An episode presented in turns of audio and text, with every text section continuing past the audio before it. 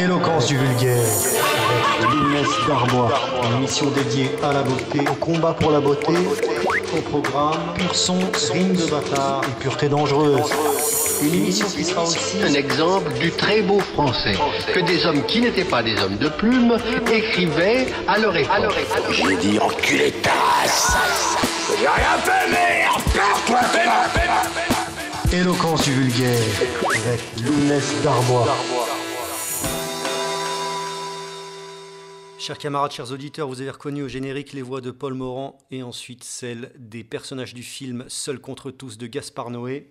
Éloquence du vulgaire, ce sera l'occasion de partager un univers esthétique en employant à parts égales l'érudition et l'instinct, la bibliothèque et la rue. Nous parlerons cinéma, littérature, sport, racaille, métissage, peinture, musique, religion.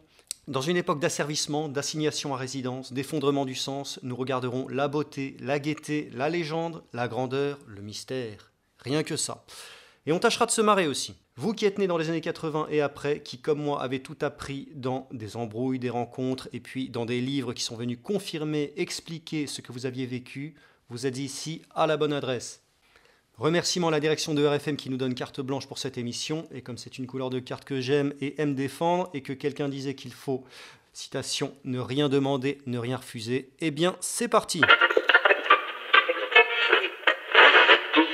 Quelques notes sur la diète. La diète, c'est la mère des batailles pour soi-même. Gagner celle-là, c'est gagner partout. Jeûner un jour, deux jours, c'est crucifier sa nature pour en obtenir, le troisième jour, une merveilleuse résurrection. Manger ne nourrit pas. Que croit-on obtenir en mangeant? De l'énergie? De la fatigue? Du redressement? Du ramollissement? Une meilleure mine? Les traits tirés. De la masse musculaire? De la masse graisseuse. Qu'est-ce qui donne faim? L'échec, l'ennui, la conscience du temps qui passe. Qu'est-ce qui nourrit? Le succès, le travail, l'opportunité, la beauté? La beauté est une nourriture. Désormais, nos amis se nomment l'ascèse, l'étude, l'exercice. Les faux amis, la promenade, le bavardage, la satiété. Les toxiques, la livraison de plats à domicile, la pornographie, Netflix, Amazon, le shit, le Nutella, tous les produits de masse qui invitent à l'immobilité. La satiété dissout, l'ascèse fortifie. Les trois quarts des repas sont inutiles. La preuve, c'est la prise de poids qui démontre que cette énième ingestion était superflue. On mange pour s'occuper, pour se rassurer, pour oublier. Le temps de loisir est un temps à charge. Le temps est une charge qui pèse et dont on se débarrasse dans la bouffe et les écrans. Ainsi, le temps libre devient du temps à tuer, qui devient du temps perdu. Les puissants coupes fin, le thé vert, l'exposition au soleil, et puis ce que Céline appelait la ferveur pour le gratuit. J'aime manger, mais je n'aime pas avoir mangé, disait Paul Morand. Dans les cafés voisins, nous étions quelques-uns qui attendions la gloire. Et bien que miséreux, avec le ventre creux, nous ne cessions d'y croire et quand quelques bistrots, contre un bon repas chaud, nous prenaient une toile, nous récitions des vers groupés autour du poêle en oubliant l'hiver. Littérature.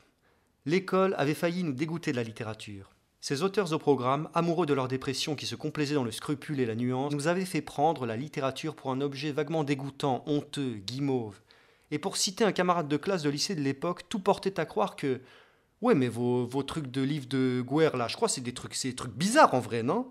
Et à la fin des années 90, tout concourait à jeter les lettrés plutôt dans le rap, alors à son apogée, époque Demain c'est loin, que dans les livres. Cette façon de créer des personnages et de les faire crever dans des vies absurdes nous laissait abasourdis, ne résonnait nullement avec notre sève. Bref, il s'agissait là d'un corpus suscité à dessein pour vous empêcher de savoir, de comprendre et d'aimer votre propre mémoire qui a ses légendes, sa grandeur, ses mystères. C'est à 25 ans que j'ai commencé à lire Céline, Le Voyage, puis Mora Crédit. Et en parallèle, quelques blogs euh, qui commençaient à naître de la jeunesse de droite. L'adolescence dans les classes aisées et fascistes d'instinct à dit Mauriac. Je lisais notamment Baroque et fatigué, Polydamas, à l'air libre et surtout Illis, que célébra un jour Emmanuel Ratier. Puis il y eut Zentropa, probablement le blog de compilation au fond le plus sérieux et à la forme la plus aboutie. Zentropa nous mettait en contact avec la vraie légende, donnait à voir un potentiel de force subversive de la littérature beaucoup plus dangereux que le rap. Rassemblés dans un ciel platonicien, Pasolini, Jean Co, Hermann Hesse, Jack London, Dostoïevski, Balzac, les mettaient dans une communion que l'on ne pouvait plus réfuter. Zentropa rendait aux francophones l'héritage occidental qui leur revenait de droit et que l'éducation nationale leur avait soustrait. Il y avait un choix parfait des images, des typographies, des bannières, Our Crew, et des auteurs. Soudain, le duc de Saint-Simon et Édouard Berthe s'avéraient dire la même chose, et la définition que donne Paul Morand d'un bon auteur tombait sous le sens. C'est celui qui dit avec force et talent ce que tout honnête homme pense en son âme. Dès lors, j'ai lu deux livres par mois, non seulement tous les auteurs cités chez Zentropa, mais aussi par arborescence les auteurs issus des mêmes écoles. Tout, tout est dans la manière de lire. Vous pouvez scruter les pages du plus fin dentelier des phrases. Si au-dedans de vous il n'y a pas de tension, de questions préalables, le livre ne donnera pas de réponse. On trouve ce que l'on cherche.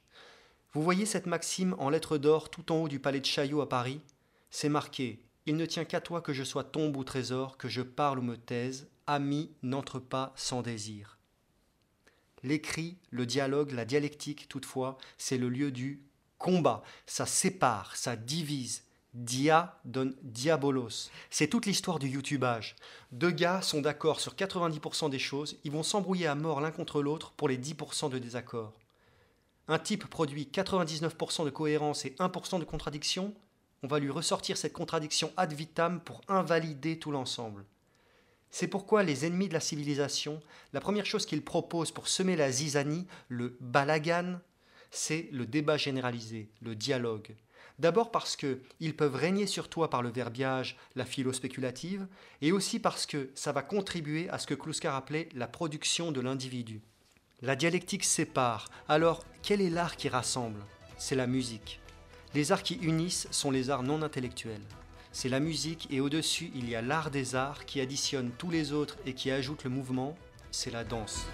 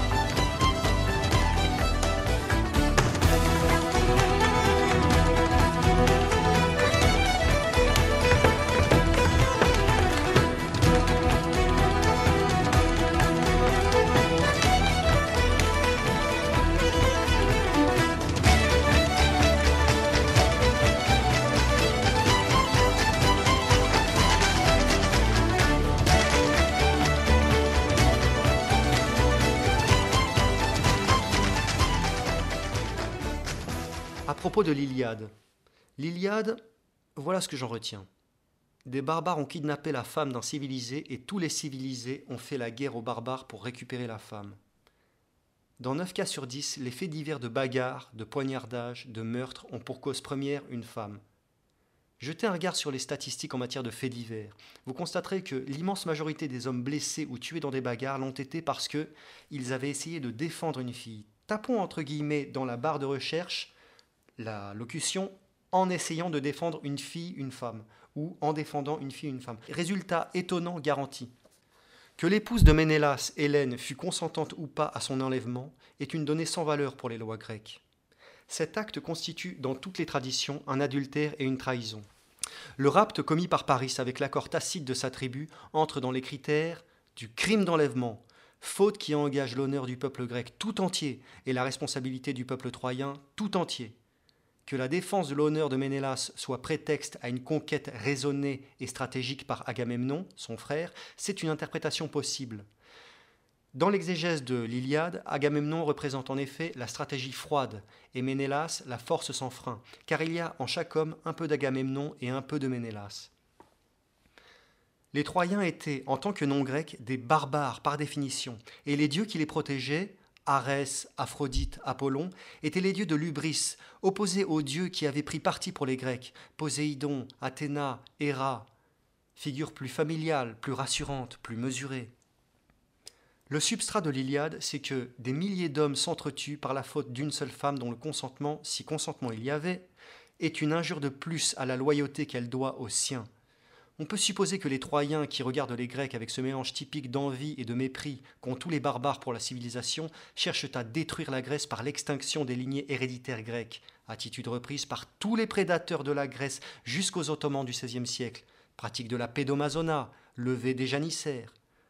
Pour prolonger la réflexion, un certain Weininger, qui assimilait la synagogue à une figure féminine et l'Église à une figure masculine, disait, contre toute attente, que la première avait de tout temps manipulé et poussé à la guerre la seconde. D'autres ont remarqué ça. Paul Morand, Bernanos, Céline, tous les plus grands. L'école française. Pourquoi aller demander à des traductions d'auteurs étrangers des diagnostics sur la vie quand l'école française recèle dans son génie propre des réponses tellement plus décisives?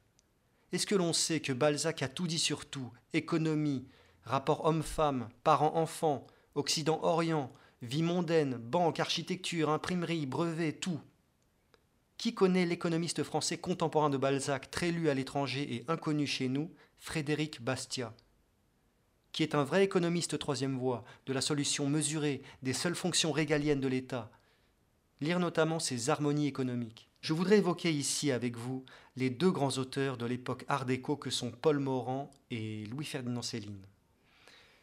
Il faut toujours les considérer ensemble parce qu'ils ont écrit aux mêmes périodes, qu'ils appartiennent au même genre d'homme et que Céline a dit du bien de Morand, ce qui est très très rare chez lui. Citation, Paul Morand est le premier de nos écrivains qui ait jazzé la langue française. C'est vraiment un découvreur de style, un authentique écrivain né, de très rare espèce, un satané authentique orfèvre de langue, je le reconnais pour mon maître. Voilà ce que dit Céline de Morand. Et si vous avez aimé Céline, vous aimerez Morand.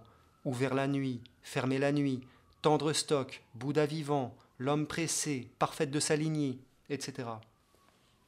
Céline, c'est le génie populaire français de la petite bourgeoisie patriote. Morand, c'est le génie classique français de la moyenne bourgeoisie patriote, qui est une classe dont on a complètement oublié qu'elle existait. Avant, plus tu étais riche, plus tu devais te mettre au service de la nation. Ce sont de très grands écrivains et de très grands hommes, très courageux. Ne, ne croyez pas les mensonges que l'on trouve partout dès que l'on fait des recherches sur eux. Allez toujours directement aux sources et pas à l'interprétation des sources.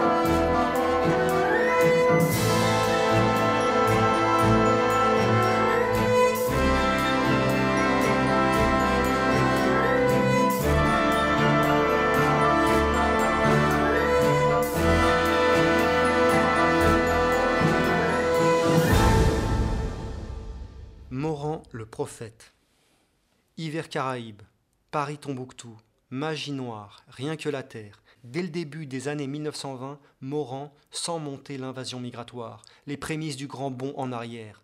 Réflexion sur la natalité, inventaire africain sont des visions, des prophéties qui voient à 80 années devant elles et qui voient juste, bien avant Enoch Powell, bien avant Jean Raspail.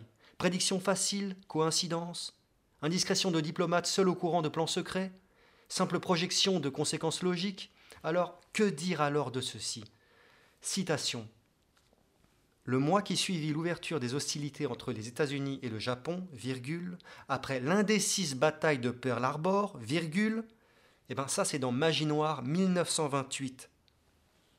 Et que dire de ceci encore dans l'Europe galante 1925, la nouvelle Je brûle Moscou Morand, qui était diplomate, avait visité la Russie et rencontré des dignitaires communistes au début des années 20.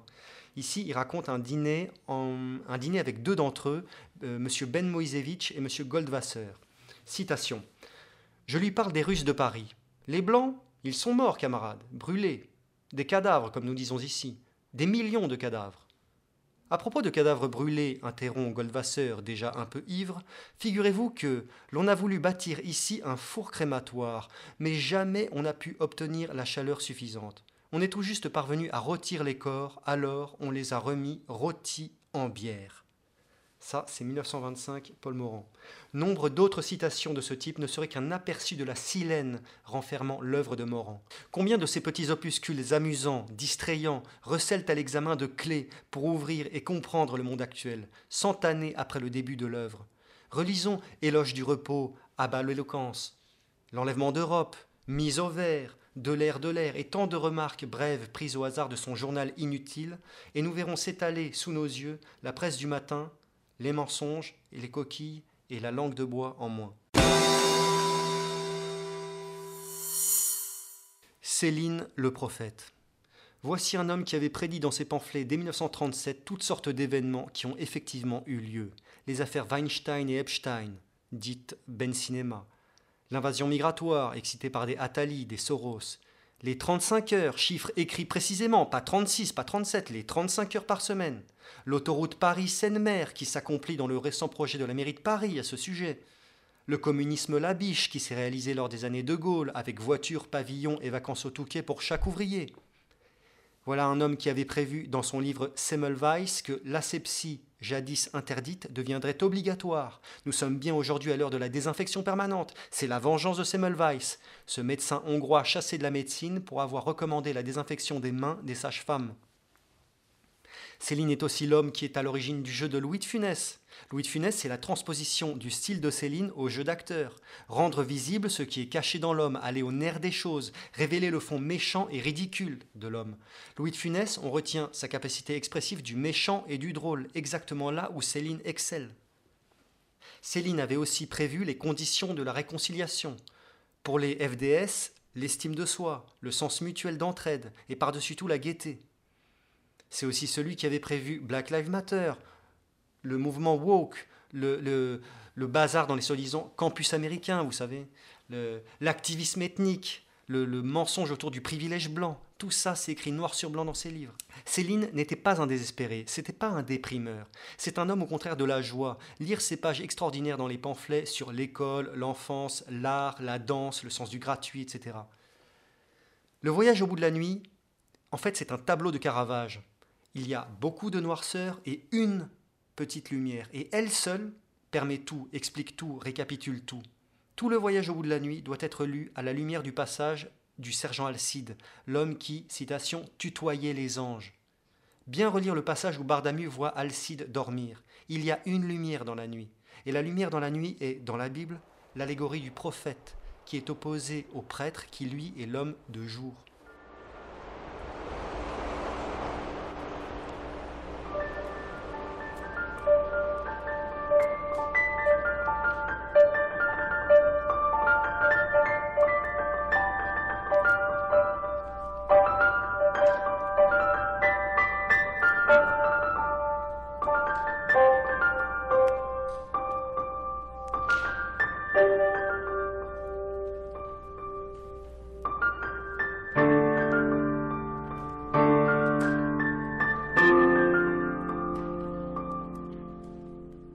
Quart d'heure érudition, le retour du vaudou. Louis-Ferdinand Céline et Paul Morand ont plusieurs points communs. Avoir inventé un français écrit surprenant, avoir un très grand sens esthétique, avoir posé des prédictions risquées et avérées vraies par le temps, et avoir décelé les rapports souterrains et secrets qui existent entre la et la case, entre le et le vaudou. Les initiés savent que derrière le N, le les Noirs, qui sont de plus en plus nombreux, voient naître en leur sein depuis quelques années une minorité d'activistes elle-même entièrement fanatisée contre les Blancs par des gens de la Black Lives Matter, Justice pour Adama, pornographie, et les centurions renois euh, au cinéma dans des peplums grands remplacés. D'où ça vient tout ça? D'ailleurs, ça, c'est du travail de mémoire. C'est inventer un faux passé avec des faux acteurs. Et on voit poindre aussi, dans certains groupuscules, la quête identitaire et mystique de leurs racines. C'est pourquoi on peut s'attendre à la résurgence des rites de sorcellerie vaudou, dont l'affaire Azalia Banks n'est qu'un petit prodrome. Dit comme ça, ça peut sembler délirant, mais attendez un peu. Les étonnants Paris-Tombouctou, Hiver Caraïbes et surtout Magie Noire rappellent en plusieurs endroits que les atrocités du vaudou ne sont qu'une préhistoire grossière de la cabale. Le terme ghetto, jadis, désignait le yishuv. Aujourd'hui, il désigne la cité de banlieue. De ces deux mondes en apparence distincts, Morand aide à comprendre les similitudes, l'alliance objective, voire la stricte filiation. Nous sommes là, au cœur de Magie Noire, devant une démonstration qui est en filigrane de toute l'œuvre de Lovecraft et qui sera reprise par Céline dans Bagatelle pour un massacre, à savoir qu'il n'y a pas de frontière spirituelle entre le et la magie noire, et que ne professe en définitive qu'un vaudou érudit, codifié et abrité derrière une série de médiations dialectiques. Une nouvelle comme La chèvre sans cornes, entièrement documentée sur place dans l'Afrique tribale des années 1920, est nette à ce sujet. Les doctrines de l'hérédité des péchés, de la Pâque sanglante, de l'endogamie polygamique, de la malédiction héréditaire, de la loi de clan et de tribus, de la mise en esclavage des tribus ennemies proviennent, toutes ces doctrines-là proviennent toutes d'un paléolithique africain né du fond des âges, perpétué sans modification jusqu'au coup d'arrêt porté par la colonisation européenne, coup d'arrêt que l'on crut à l'époque définitif. Faisons un bref détour par Howard Philip Lovecraft, contemporain de Morand. La correspondance du reclus de Providence avec Franz Belknap Long est la clé de compréhension du sens profond que recouvrent les monstres peuplant son œuvre monstres dont les caractéristiques physiques et les facultés spirituelles figurent, transposées en science-fiction, les peuples subsahariens ou levantins d'une part, et leur religion d'autre part. Yog Sothoth, par exemple, incarne le dieu qui règne sur la terre, le diable, auquel est voué depuis des temps immémoriaux par des populations recluses dans des isolats, un culte calqué sur la liturgie catholique mais entièrement inversé. Ces cultes sanguinaires d'une humanité primitive seraient passés dans un Orient dont le monothéisme viscéral d'un dieu apophatique serait en fait le culte du diable, maître de la terre. Culte approfondi par des révélations successives au fil des générations, jusqu'à être rendu imperceptible à notre époque toute de scientisme et de raisonnement logique. Ainsi, la religion chrétienne à laquelle nous sommes tant habitués qu'elle indiffère serait non pas la religion normale, mais la religion extraordinaire de l'humanité l'erreur systémique du mal, le bug dans la matrice, l'unique fleur poussée sur le fumier qui couvre le monde, la minuscule fenêtre de tir du bien à travers l'océan infini du mal éternel. Un mal certes jeté dans les profondeurs des enfers, mais qui pousse sous la croûte terrestre pour ressurgir. Les monstres de Lovecraft n'attendent qu'un signal pour régner à nouveau. Idem de la bête du livre de l'Apocalypse. Et quant au tsar noir de Moran, à peine arrivé au pouvoir, il, citation, autorisa le libre culte du vaudou. Le serpent sacré reparut.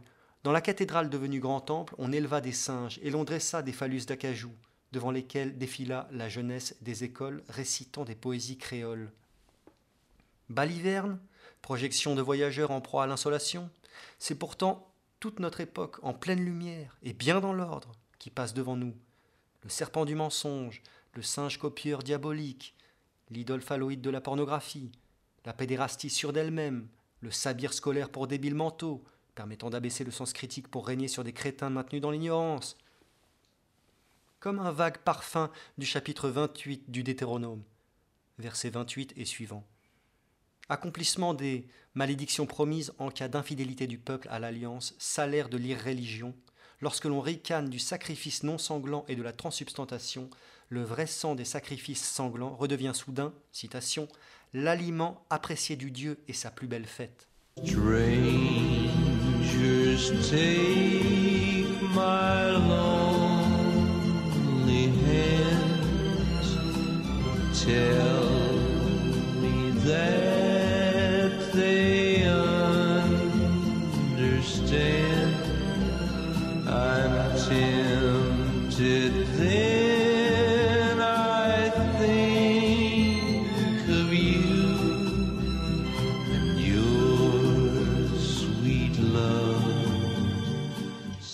Lovecraft. Si Lovecraft identifie le principe du mal à un monstre qui, embusqué dans les interstices des plans de l'univers, ressemble à un conglomérat de globes iridescents toujours fluctuants, s'interpénétrant et se brisant, fin Morand soumet au révélateur, dans le premier chapitre de Rien que la Terre et dans Magie Noire, une catastrophe qui avance, elle aussi, comme un hydre aux têtes changeantes et renouvelables dans le temps. Les fléaux que nous voyons, invasion migratoire, etc., sont les protoplasmes d'assaut dont le mal est le noyau décisif, et que la majorité des hommes terrifiés par sa puissance décident de servir.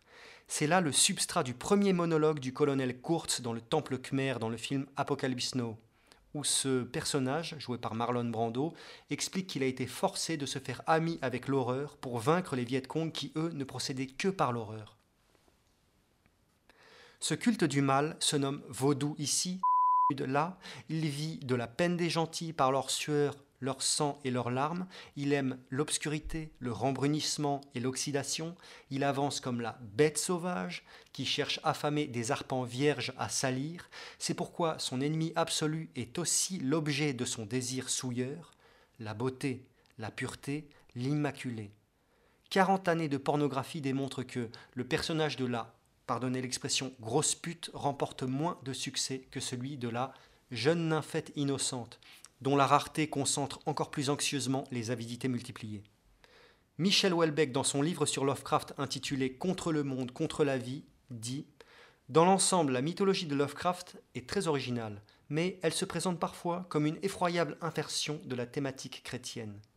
C'est particulièrement sensible dans L'abomination de Dunwich, où une paysanne illettrée, qui ne connaît pas d'homme, donne naissance à une créature monstrueuse dotée de pouvoirs surhumains. Cette incarnation inversée se termine par une répugnante parodie de la Passion, où la créature sacrifiée au sommet d'une montagne dominant Dunwich lance un appel désespéré. Père, Père Yog Sotot, fidèle écho du Eloi Eloi Lama Sabachthani, il dit Lovecraft retrouve ici une source fantastique très ancienne, le mal issu d'une union charnelle contre nature. Un pays, c'est un hôtel, nous dit Attali, qui a poussé de manière forcenée l'immigration en France. Est-ce que l'on doit comprendre avec cette science de la charade qui a donné en psychanalyse la théorie fumeuse du lapsus, est-ce que l'on doit comprendre que c'est un hôtel, un hôtel A-U-T-E-L, un hôtel sur lequel offrir des sacrifices de peuple à un Moloch? Parce que c'est exactement l'une des thèses de Bagatelle pour un massacre. La raison profonde des guerres, des avortements de masse, des massacres, c'est d'organiser des offrandes de sang au diable. Pourquoi Finkelkraut se précipite pour défendre l'affaire de pédophilie Duhamel-Kouchner Et pourquoi, euh, soit dit en passant, il a toujours à la bouche le mot civilisation? Est-ce que c'est parce qu'il sait très bien que son système de valeurs à lui, c'est la barbarie? Plus subversif. Pourquoi le président de la LICRA se précipite pour défendre Notez que dans cette affaire, on sait que a enlevé l'enfant car une photo existe, mais on ne sait pas qui a tué l'enfant. Parce que un faisceau de présomption dans cette euh, affaire rappelle l'histoire du martyr du petit Saint Simon de Trent.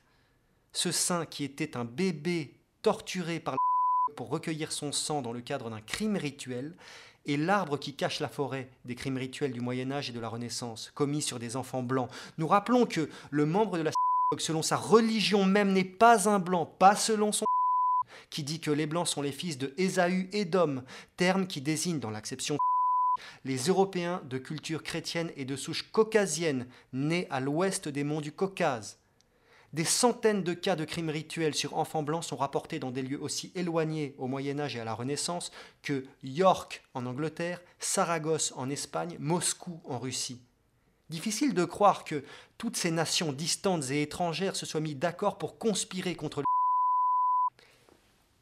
il semble beaucoup plus évident que la recrudescence de ces crimes s'explique par l'obéissance à des prescriptions qui étaient, qui sont, communes à tous les membres de la au Moyen Âge et à la Renaissance, peut-être encore aujourd'hui, allez savoir. Récemment, je lisais Les Frères Karamazov, édition Le Livre de Poche, page 903, avant-dernier paragraphe, c'est le dialogue entre Lise et Alexei. Et elle dit Est-il vrai que à Pâques, les volent les enfants et les égorgent? Voilà, Dostoïevski, un auteur très mesuré, qui vise la vérité, qui passe dans tous les recoins, qui n'oublie rien. Quelqu'un oserait dire que Dostoïevski dit n'importe quoi? Et revenons à nos grands auteurs à nous. Qui oserait dire que Morand, que Céline écrivaient d'un revers de main? Il n'y a pas une ligne chez ces auteurs de la vie pratique qui n'ait pas été payés, vérifiés par leur expérience concrète de terrain, par leur vécu. Et pourquoi la faisait ça? Et pourquoi ces grimoires ordonnaient l'enlèvement et l'égorgement d'enfants blancs? Parce que, en ayant refusé le Christ, elle refusait le sacrifice non sanglant de la messe, qui est une Pâque perpétuelle et qui annule la validité des sacrifices. Et que, séparée de la source vive du Créateur, il lui fallait des sources de sang en la personne des créatures. La a donc besoin de sang, besoin de sacrifice, besoin de meurtres réels très concrets. La métaphore du vampire ne dit pas autre chose. Voilà à quoi sert la culture. La culture sert à donner des clés pour ouvrir des portes dans la vie. Mais on peut aussi se passer de tout ça et faire marcher en soi l'intuition. Que vous dit votre intuition? Votre bon sens. L'intuition, c'est le génie du vulgaire, et je remarque que trop souvent, les érudits, les éloquents, méprisent l'intuition précisément parce qu'elle est à la portée de tous, et font marcher leur érudition pour se faire mousser. Mais l'érudition n'est rien, tout cet exposé que nous, que nous vous faisons n'est rien s'il devient autre chose que la mise en mots d'une intuition que l'on a suivie. L'intuition, elle, elle est muette. Éloquence du vulgaire, avec Lounès d'Arbois. Les peuples de la terre, plus ils sont beaux, moins ils font d'enfants. Il y a deux manières de voir la camaraderie, l'amitié virile, et peut-être même la rencontre avec la femme. La première, la plus vulgaire, c'est passer de bons moments ensemble. En général, ça tient trois ans. C'est ce que Félix Nietzsche appelle le coup couple, et qu'on peut appeler aussi l'exogamie ectoplasmique. La seconde, c'est de traverser victorieusement de durs moments ensemble, des moments qui nous auraient vaincus si l'on avait été seul. Alors on devient ensemble contre le reste du monde. Tous les couples mariés avec enfants que je connais, leur maison, c'est un foyer, mais c'est aussi une unité de production, une école, une église et une place forte.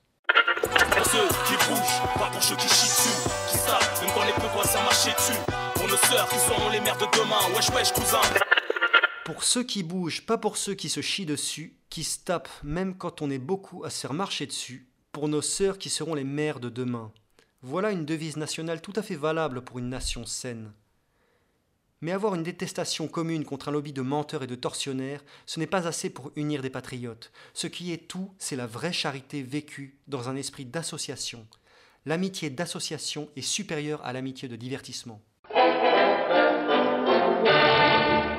Dans un vrai poème, aucun mot n'est de trop.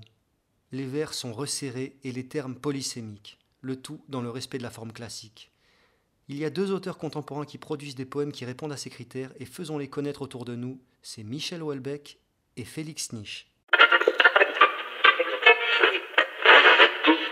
Sinophilie. Les particularités du lévrier. La science ne le classifie pas tout à fait dans les chiens et son origine très ancienne, attestée par des dessins égyptiens, est un mystère. C'est le seul canidé qui n'est ni un molossoïde, ni un lupoïde, ni un bracoïde. Le lévrier ne grossit pas, ne bave pas, n'aboie pas, ne sent pas mauvais. Physique, crâne dolicocéphale, ventre concave. Caractère, réservé, distant. Très fort instinct de chasse. Et donc, dans un monde où tout est permis, coke, porn, trans, pédo, etc., dans ce, dans ce chaos, les seuls interdits absolus, les seules transgressions vraiment graves, ce serait donc le racisme et l'opposition au sémitisme. Mais est-ce que la transgression de ces interdits ne serait pas précisément le moyen de se débarrasser des fléaux évoqués précédemment? Et si les interdits sont le racisme et l'antisémitisme, ne serait-ce pas parce que le sémitisme est un racisme et l'antiracisme un antisémitisme? Ça, c'est de l'évidence de la dialectique du paradoxe de première année, mais qui n'effleure même pas l'esprit d'un universitaire doctorant Bac plus 19. C'est l'heure de l'interview gauchiste. Coucher devant les dealers, leur donner raison, qu'on a là de la démission idéologique face aux questions d'ordre public. Interview gauchiste.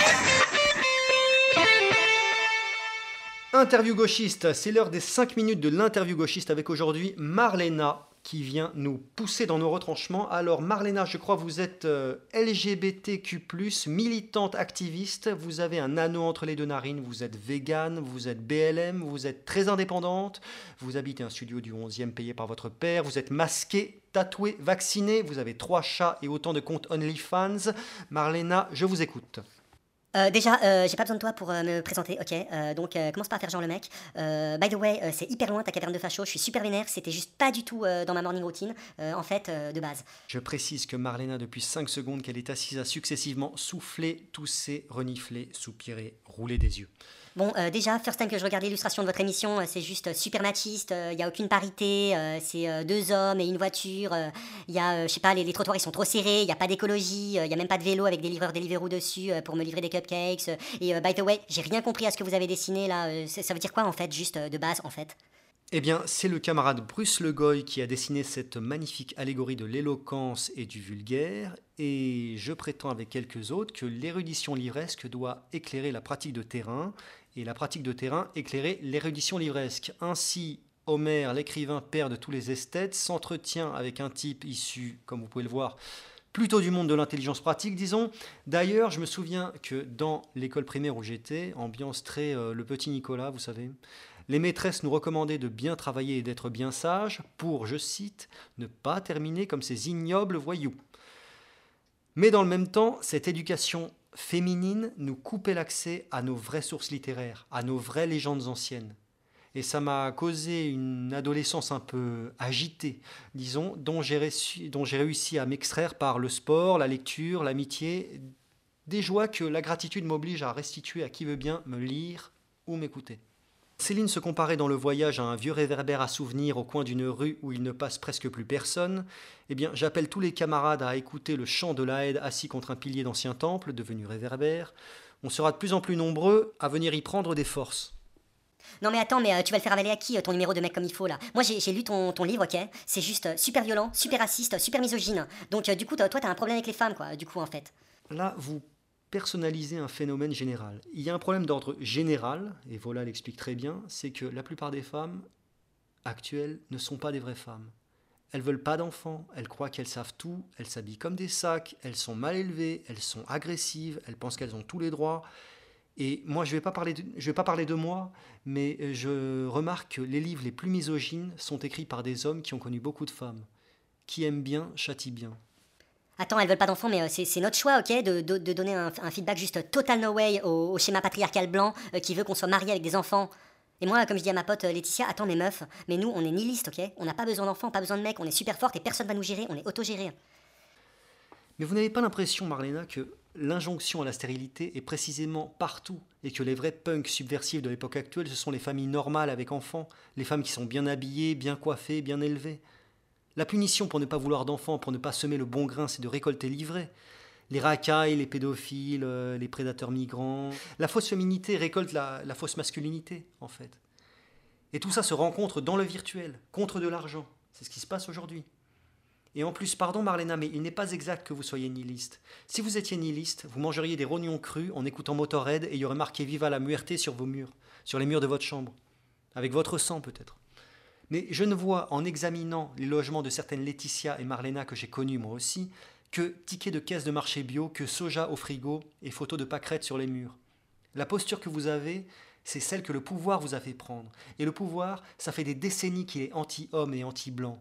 Vous ne menacez personne, Marlena, à part euh, peut-être vous-même et quelques braves gens. Putain, brave Jean, mais qui Attends, moi j'ai lu euh, Sylvie Laurent, tu vas pas me la faire. hein. Elle, a, bien expliqué que même un ouvrier suicidé, en fait, c'est euh, un oppresseur parce que euh, c'est un blanc. C'est QFD. Mais attends, let's go back to you, ok? Essaye pas de changer les sujets. Quand je te vois évoquer Lord Warcraft et Bagatelle pour un massacre, et en même temps appeler les patriotes de toutes origines à la résistance, c'est pas juste super contradictoire? Eh bien, pas si l'on s'est replacé dans le sens de l'époque actuelle, ces grandes prophéties-là. Quand je lis un auteur, je n'attends pas de lui qu'il cire mes chaussures. Quand Céline parle, on se tait, on admire, y compris quand il vous accuse. Et je sais qu'il y a une classe montante de non-blancs qui sont des patriotes avec une vraie conscience, j'en connais plein, et qui comprennent que par Céline, c'est la vraie France, la vraie conscience qui parle. Ouais, mais ton truc de patriote, en fait, ça marche pas, euh, c'est pas festif, t'annonces aucun DJ, euh, c'est juste un, un truc de bourge qui veut renouveler son argenterie, quoi. C'est pas vrai du tout, c'est pas vrai du tout. Et je, je vais, ju- je vais juste vous dire une anecdote. L'été dernier, je suis passé voir les gars en Bourgogne qui préparaient le festival ER. C'était des bénévoles, ils bossaient sous 40 degrés de soleil. Et moi, déjà, respect intégral pour des gens comme ça. Eh ben, ils étaient une dizaine et c'était comme on nous avait dit.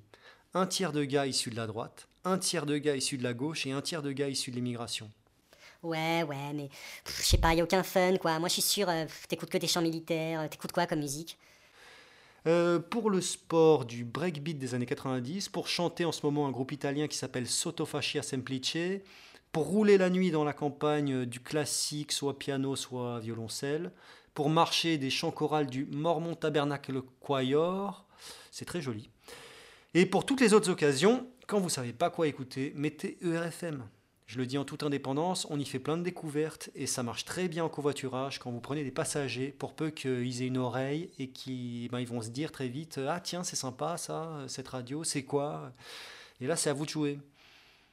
Allez dans toutes les nations et faites des disciples. Bon, euh, that's it. Moi j'en ai assez entendu, that's enough. Et euh, puis en plus, chez toi, y a personne qui a le masque, personne n'est vacciné, c'est juste super malsain en fait.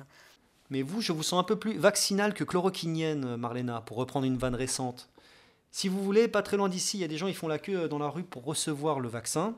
Vous pouvez les voir là quand vous sortirez. C'est ambiance très euh, Pologne des années 60. D'ailleurs, la pute à vax, celle qui fait la queue sur le trottoir pour réclamer une piqûre qui va saboter son ADN, rappelle euh, éventuellement la pute à black, comme genre de démarche de vision du monde. Bon, comprenne qui pourra. Je parie que je vais pas manquer de tomber malade après ça. Et bah ciao Marlena, vous ne manquez de rien, vous avez même des choses en trop, à commencer par la personnalité juridique.